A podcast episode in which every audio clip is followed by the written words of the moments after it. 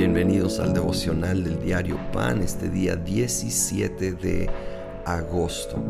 Vamos a continuar en el Evangelio de Lucas capítulo 12, voy al versículo 35. El Señor Jesús está enseñando y dice, manténganse listos con la ropa bien ajustada y la luz encendida. Pórtense como siervos que esperan a que regrese su Señor de un banquete de bodas para abrir la puerta tan pronto como Él llegue y toque. Dichosos los siervos a quienes su Señor encuentre pendientes de su llegada. Créanme que se ajustará la ropa, hará que los siervos se sientan a la mesa y Él mismo se pondrá a servirles. ¡Wow! Eh, está hablando simbólicamente como un banquete del... Y al final el retorno de Jesús y cómo debemos de ser diligentes nosotros, sirviendo al Señor de todo corazón, conscientes que su llegada puede ser en cualquier tiempo, o francamente también nuestra partida con Él, porque la vida es frágil. Es un abrir y cerrar de ojos comparado con toda la eternidad que nos espera en ese gran banquete con el Señor. Pero también me impacta que dice que el Señor nos servirá a nosotros. Me vuela la cabeza. Obviamente nosotros siempre le serviremos y le adoraremos como solo Él merece. Pero Él es tan bueno que Él va a insistir en también servirnos a nosotros en ese banquete, a compartir de la herencia, de las riquezas que le pertenecen solo a Él, pero nos hace coherederos con el cómo no servir de todo corazón a un Señor así. Ahora más adelante leemos en el versículo 50, pero tengo que pasar por la prueba de un bautismo y cuánta angustia siento hasta que se cumpla. ¿Creen ustedes que vine a traer paz a la tierra? Les digo que no, sino división. De ahora en adelante estarán divididos cinco en una familia, tres contra dos y dos contra tres. Se enfrentarán el padre contra su hijo y el hijo contra su padre, la madre contra su hija y la hija contra su madre, la suegra contra su nuera y la nuera contra su suegra.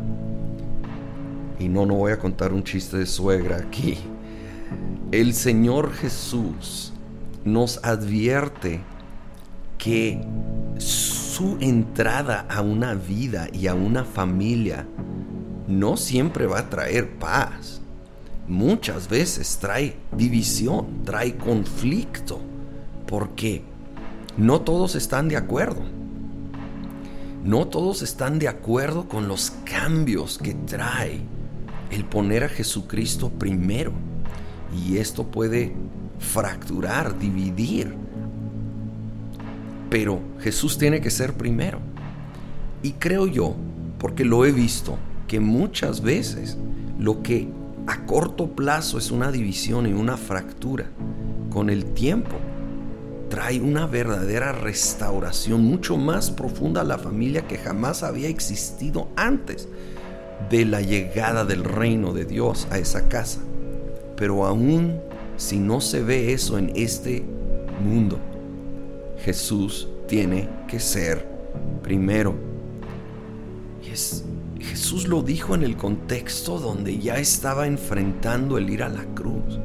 Y habla de la angustia que estaba sintiendo.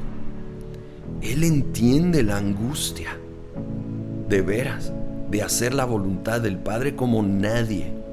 Él estaba angustiado, pero determinado a hacer la voluntad del Padre por amor al Padre primero, pero luego a cada uno de nosotros para rescatarnos. Así que por amor al Padre y por el fruto que eso va a traer, tenemos que ponerlo a Él primero. Señor, tú eres primero.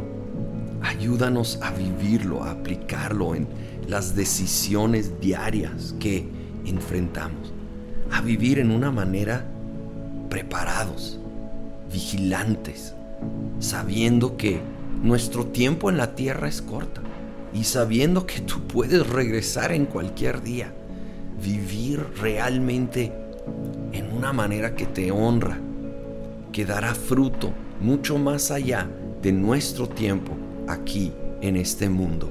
Lo pedimos en el nombre de Cristo Jesús.